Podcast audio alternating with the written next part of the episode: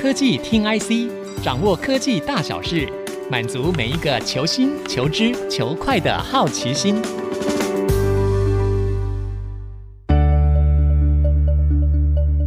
这里是 IC 之音竹科广播 FM 九七点五，欢迎收听科技听 IC，我是节目主持人韩清秀。我们在上一周的时候，有跟我们跑汽车产业的资深记者黄女英有聊到有关于特斯拉的财报，还有德仪的一些财报的表现。这一周我们会继续来讨论有关于电动车产业的一些发展，以及我们今年整个产业的一些市场的一些变化。那女英，我想先聊聊，就是说最近其实有一个还蛮值得注意的一个市场的一个变化，就是我们看到欧洲、美国的租车的公司都打算就要试出特斯拉的电动车。减少电动车的采购量，这表示说他们可能会重返燃油车市场的怀抱，这样子，哎，是不是表示说电动车的这个市场的热度真的开始退烧了呢？我打趣一下哈，就是刚开始电动车在推出的时候，很多人是讲你只要开了电动车你就回不去了。嗯，那想不到就是说欧美这些大的租赁车厂，它不但是跑的跑，然后走的的走，还有的还跌倒。嗯，那这个其实真正反映的是在就是说电动车它是一个，就是我之前讲到。它其实只占整车的市场，目前销售来看还是只有十五趴。是，那它整体的服务体系并没有办法像主流车厂，就是这个百分之八十的这些车厂就是来的完善。嗯，所以你很可能在你的后续的这些。服务上是这些电动车厂它主要的弱点，那这个对消费者来说，其实我觉得也是个蛮好的问题，就是说你很容易冲动的去为了一个比较有科技性的产品去购买，然后等到你后续要做一些譬如维修啦或什么。你却发现这个根本跟你原本的预期是完全不同的事，而且你或许还会发现，天哪，我做了一个严重亏本的生意。嗯，所以这个是在欧美租赁车本身的这样子的呈现，我觉得是比较能够反映出来。嗯，当然它不能够跟单一的，就是说我们个人的这样子的运作去讲，因为租赁公司它。一下手，实际上就是十万或者是百万辆的车，所以这个对车厂来说，它就是一笔大单。嗯，那从企业对企业的角度来说，我下了一笔大单给你，我当然就是希望你可以提供我所需要的相关服务。是，那我们先从欧洲的 SIST 来讲，它是在二零二二年就是宣布要把旗下就是原本要买特斯拉的电动车这个换成比亚迪。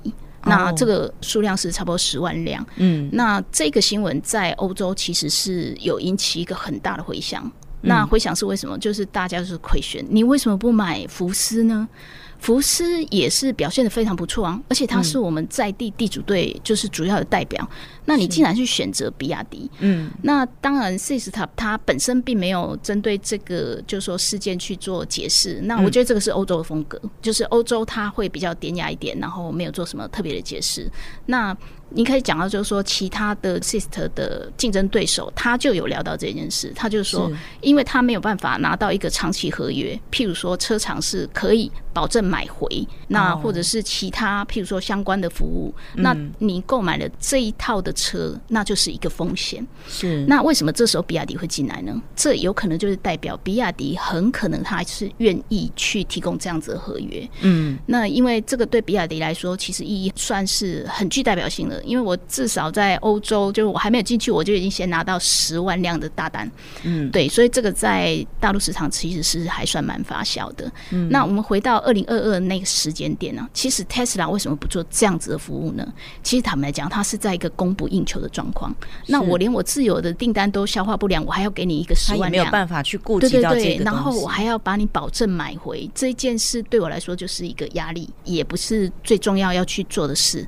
那讲到福斯呢，因为它的 ID 系列实际上刚开始并没有那么顺，嗯，所以对福斯来说，有可能这就不是一笔就是划得来的生意。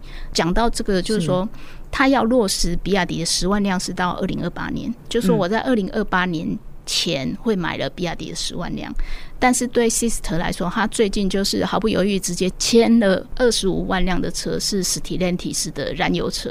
嗯，所以你也可以想象，就是说他当初是为了要减排，就是租赁公司他也有减排的这个压力。他为了要减排，然后购入电动车，但是他在这块有可能脚步就已经放缓。嗯、我赶快先买燃油车是比较快的。嗯、那这个也符合我们刚才讲的，就是欧洲市场的风格。是对。然后来到最近，就是二零二四年，美国的租赁龙头就是 Hertz，他直接就讲，我要把我旗下差不多五百辆 Tesla 车直接就是卖出去。嗯，那是便宜卖，其中有差不多四百五十辆是属于 Model 三。那 Hertz 他直接讲的。原因，他其实也毫不犹豫啊，因为这个就是关系到他营运的财报，那我们就可以更清楚的知道他为什么要别了特斯拉，然后外传就是拥抱通用。对对对，是。那这个主要原因就是说，，Tesla 在二零二三年其实他做了一连串的降价动作。嗯，对租赁车来说，汽车就是代表它资产，它的生产设备。所以如果它的价格一直跌的话，就等于是它现在手上有的这个资产的价格其实也是下跌的。还有你要追加，就所谓的折价。折折旧对，所以你的 cost 的增加，所以他就非常不情愿。如果不是这样子的话，那我其实获利的水位还是比较高啊。对啊，就是因为你做了这个折价，而且是你的叠价是我不能预期的，所以这个对我来说就是一个不定期的炸弹。对对对。那第二个就是说，我们讲到他也有提到所谓的他的维修成本是增加的，嗯，就是比他预期来的高，所以他这个设备就是我们讲到这个电动车的这个设备对他来说是另。外一个，它不但是这个价值在不定，而且还有可能下降。嗯、那它的维修成本还比想象的成本又要再提升，对，对对，就是还比想象中还来得高。那这是为什么呢？因为你的一辆就是说电动车如果出了状况。这个在全球各个地方，就是说有常常有这样子的，就是消息传出。我们以这就是占电动车成本最高的锂电池这一块来看，因为它占了整个电动车成本差不多三到四成。是。那如果你的锂电池出了状况，其实是很难像我们一般的汽车拿到，譬如说。维修厂去把它做个维修，然后快速回来。嗯、没有，这个是必须，就是说，在这些第三方的技术其实是还没有办法跟进，嗯、因为第三方的这个大部分都还是以燃油车体系为主。那你只好回到特斯拉，但是你如果在专业第三方那边看一看、整一整、动一动，然后再回到特斯拉这边，他就会知道你已经动过了。那你的这个就是说，我要帮你维修保护企业或什么，我会给你打折。嗯嗯，对，那这个就会造成。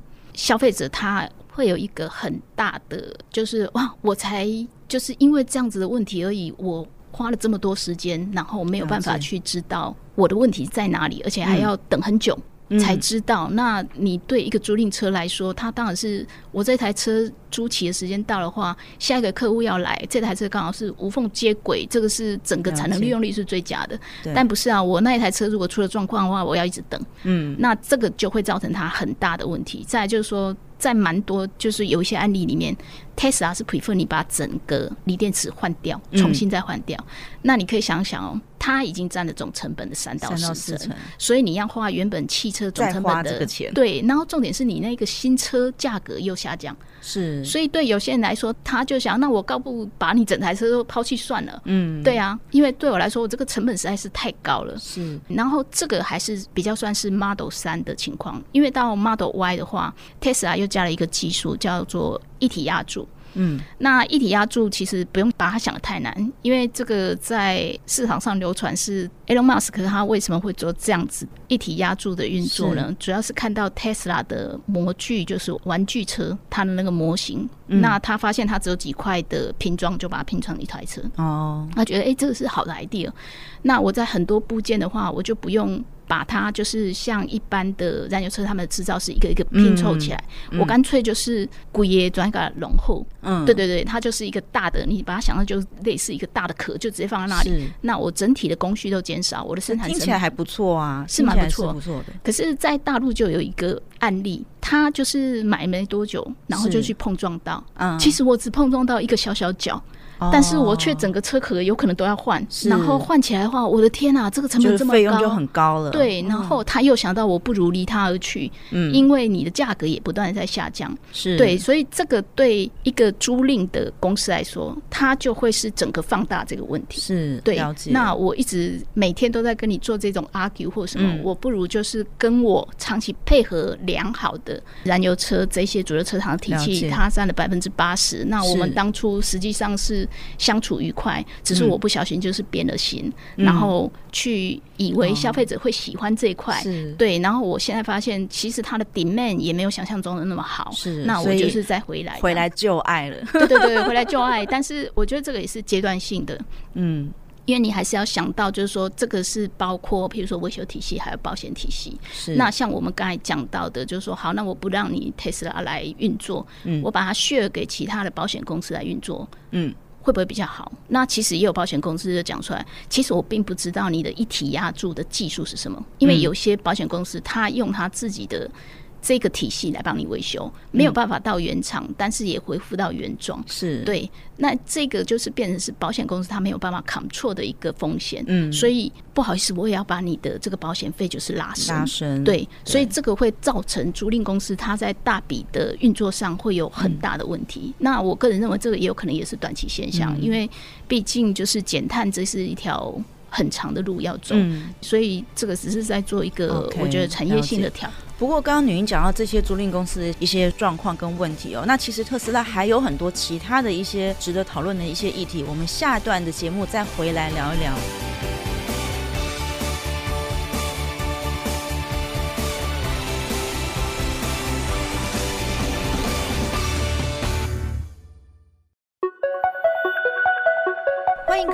朋友回到科技听 IC，我是节目主持人韩清秀。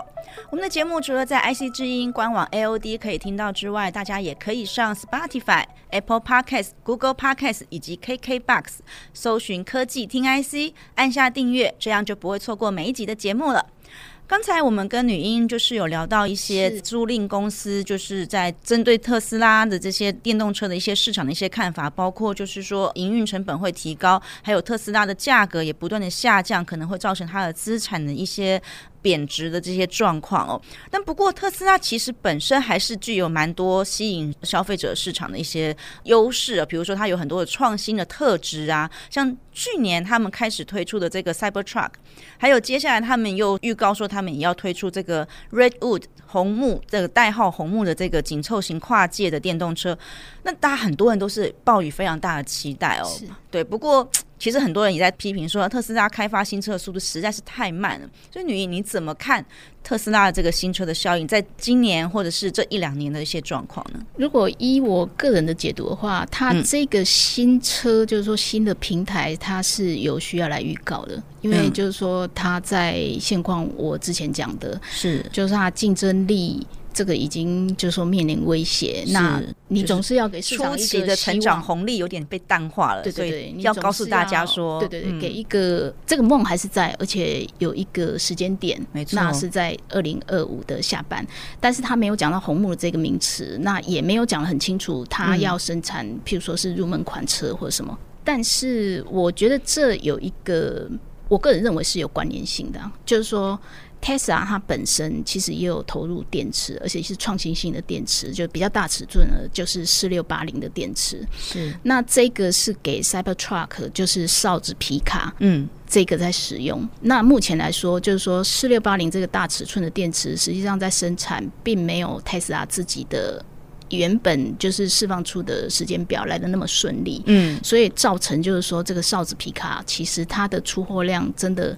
就是一直有往后递延，哎，它其实是二零二三年就是出了一些车，但是实际上真的坦白讲就是是有限，对，量不大。那它就是代表说它在这个产能运作上还是持续在库克。那四六八零这个他自己 prefer 是他自己要做，嗯，所以后面还有一些就是说，如果你是在美国做的话，美国就是在消遣通膨法在二零二四年其实已经有更严谨的规范。那它有可能有一些，譬如说我来自中国大陆的色彩的这些供应商，实际上美国就会把它去除到补贴的。那这个对 Tesla 的四六八零的这一块，就是说它有一个危机，就是它有可能我什么都弄好了，但我只欠东风，就是这个料。那我短期在美国或者是其他供应链有可能也拿不到，那这个是最主要问题。那讲到那个新的平台呢，我个人是。其实还算蛮期待的，嗯，因为我们以 Tesla 的新的平台，它多数都会有非常多技术的含量。这个就是为什么，就是说在华尔街，它会对它的本益比是拉了一个很深的、很高的这种幅度。对，因为这个还包括 AI，然后还包括它的机器人，然后还包括它，譬如说，你看它在 Model Y，它就可以创造一个性价比是。非常大幅的拉升的这样子的状况，嗯，所以这个对 Tesla 来说，它如果可以真正就是生产这台车，对它现况这种就是说竞争压力比较大的情况是会有所扭转。嗯，但是当然这个还是要回到我们刚才讲的，就是市场的状况，因为你要考虑到欧洲、还有美国、还有中国大陆，它 maybe 有些人并不会这么的要追求多么创新的。自驾或干什么有的没的，不会。我觉得特斯拉的很多车主应该都是很喜欢这种尝试创新。然后你看开一个那个 Cybertruck 的那个车子，如果开出去，哇，那个外形大家一看就知道说，哇，开的这个是最新的车款，就是哨子 W。对，我觉得他们的那个使用者还是有一些人是很喜欢尝鲜的，这还蛮适合他们。这个创新就是一体两面。那它的创新，因为都是多数来说前所未有。所以他在设计的话，你看他那一个哨子，实际上是长得非常的特别。对，没错。对，然后在美国就推出没多久的时候，就跟另外一台主流车厂的车就是相撞。那这一辆哨子，它有点类似，就是它的钢构什么都是用特硬的，所以呢，它一撞另外一台车就稀里哗啦了。嗯、对啊，整个稀巴烂。那如果我们一这样看来的话，嗯你就会觉得哇，这是哨子真的是超强的，然后连美国的警方都说这个可以当成我们的警车吗？嗯，对。但是这个对政府来说，它就是一台危险的车，因为你把旁边的车都撞得稀巴烂。那还有一个就是行人，行人的问题是，那这个反而就是是引起另外一类争论。所以他在进入欧洲的话，目前来说，欧洲并不会有可能，他在这块或许他有一些法律的其他的。嗯，没那么严谨的地方，它可以透过这个然后引进去，但是它有该有的难度，然后包括在中国大陆也是。当然，虽然这个被讨论，但是到二零二四年，Tesla 还是讲我的哨子应该要到大陆的几个省去做一个巡回的演出，就是 roadshow 让大家知道这样。对，但是你还是要考虑到。你这个这么硬，嗯，然后再加上就是说你的 ADAS，就是我到处去看，然后去观望或什么，那我就可以拍出你中国大陆到处街景状况啦，还有政府的状况或什么，这可能会有点敏感。没有，已经是非常敏感。所以呢，在很多道路，嗯，突然间有 Tesla 车来，他就直接进，就是说今天因为我们有重要的官员要进来，嗯，所以这一条路不好意思，只有 Tesla 不能进入。那这个对一般的消费者来说，他就会觉得我的天哪，我只是要载我的小孩去上学，嗯，然后我要绕路，你知道中国大陆它的路有多长？我要怎么绕绕绕绕到就是我该有的那个目标呢？而且还可能这个是临时的，有可能还会迟到，所以这个对 Tesla 来说，它一直都是它的一个压力。了解，哎，我们刚刚讲到一些特斯拉自己的一些面临的一些挑战，但是它现在其实也面临到很多这个同业竞争的挑战，就是外部的这个环境的一些变化。是，所以包括就是我们之前在上一集的时候也有提到，就是说像比亚迪呀、啊，或者是一些欧洲的一些车厂的一些市占率在不断的提升。所以女英你怎么看？现在特斯拉是面临一个腹背受敌的一个压力的状况，是吗？对，特斯拉确实是因为敌军已经进来，而且是很贴身的在做。那不但是只有比亚迪，其实坦白说，包括我们刚才讲的这些主流车厂，它相对实际上是口袋比较深的，因为它这个是百年基业。对，所以你在中国大陆其实销售已经就是输给比亚迪。那或许是有一点点不公平，是来自于就是说，Tesla 它只有纯电动车，嗯、那对其他车厂说，我是纯电动车加混动车。如果你今天觉得充电不是那么方便的话，你可以用混动车。嗯、对，所以这个对他来说是压力比较大。那二零二三年还有一个很重要的指标是在于德国市场，实际上福斯的电动车已经超越 Tesla，嗯、所以这个代表就是说，地主对他自己其实已经是拿回主导权了。OK，对，所以说 Tesla 它真正要保住的净土实际上是在美国。嗯，但是我这里要重申的就是说，它虽然压力非常大，那它也只有 Model 三、Model Y 这两个左右护法。嗯，但是你必须要讲这两辆车它的表现是非常好，尤其在二零二三，它一个非常关键的表现在于就是说，全球的车款里面 Model Y 它的销售是第一名。OK，对，就是。闲了一堆，就是市场闲了一堆，但是，嗯，你必须还是来讲，消费者还是喜欢它，蛮愿意买单的。那你知道，其实，在众多就是说这种受欢迎的车款里面，嗯，前五大里面三家就是三个车款，其实就是 Toyota。那 Tesla 就是把 Toyota 的 Corolla 就是长期霸榜的情况给挤下来，所以你不得不承认，就是说它有这个潜力。所以它如果再来一个新的属于它的。你也会说是新降或是降临或什么，嗯，这个就有可能是整个的翻盘。那讲到在面临中国大陆这一些车厂的竞争。我个人是觉得，这次 Tesla 最新的财报里面，其实有讲到几个对我来说可能是有点弦外之音。嗯，那我们说电池好了，电池占整台车的三到四成的成本，嗯哼，就是这个锂电池。那中国大陆实际上它在这个动力电池已经是全球供应占比达到六跟七成。那这光比亚迪跟宁德时代就占了五成以上，所以为什么中国大陆的电动车它的竞争力会这么高？那过往 Tesla。只要拿到 Tesla 这个品牌的锂电池，那就代表就是说我基本上是已经是非常优秀了。Tesla 就讲到过往他承认的只有松下，还有韩国 LGES，然后还有宁德时代。嗯，那实际上在这一两年，其实比亚迪也已经打入了。那比亚迪就是忍不住心中雀跃的这种心情，偷偷的告诉了记者。哦，对，然后在这一两年，其实这个消息都有出来，但是 Tesla 永远都是不承认的，他没有公开承认，所以变成就是媒体会质疑，嗯，那搞得一副就是有点像比亚迪的热脸去贴冷屁股。那这一次的最新的财报里面，其实比亚迪也是首度被纳入，嗯哼。但是就在这次的财报里面，其实特斯拉有讲。因为就是价格竞争压力很大，所以我要做一个 cost reduction 的动作。所以呢，我会跟我的供应链业者，就是再重新再议价过。我们也可以渐渐想象，这个就是包括比亚迪。嗯，你也应该要来，就是共享盛举。了解。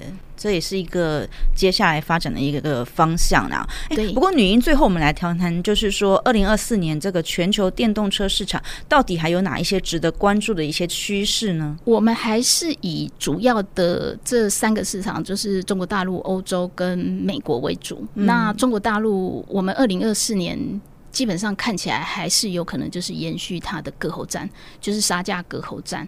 这个主要是因为中国大陆的腹地很大，那供应者其实是非常的多，所以这会启动一个淘汰赛。是，所以价格竞争，然后持续不断的淘汰。对对对，但是我觉得在中国大陆，它比较特殊的就是说，因为它是算社会主义的运作，那这些都是跟着政府期望的脚步去做，所以我们认为的淘汰赛有可能是你就出场了，但是它不见得是哦。所以一直到最近有一些是。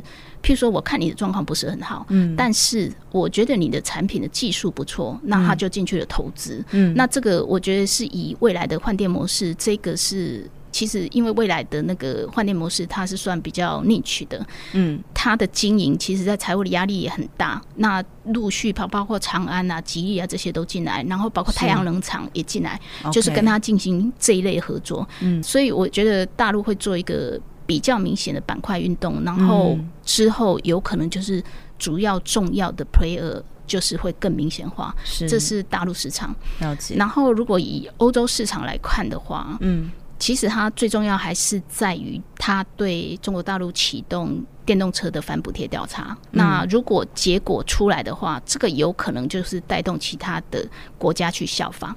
那在 Tesla 就是最新的财报里面，他自己也讲了，就是说。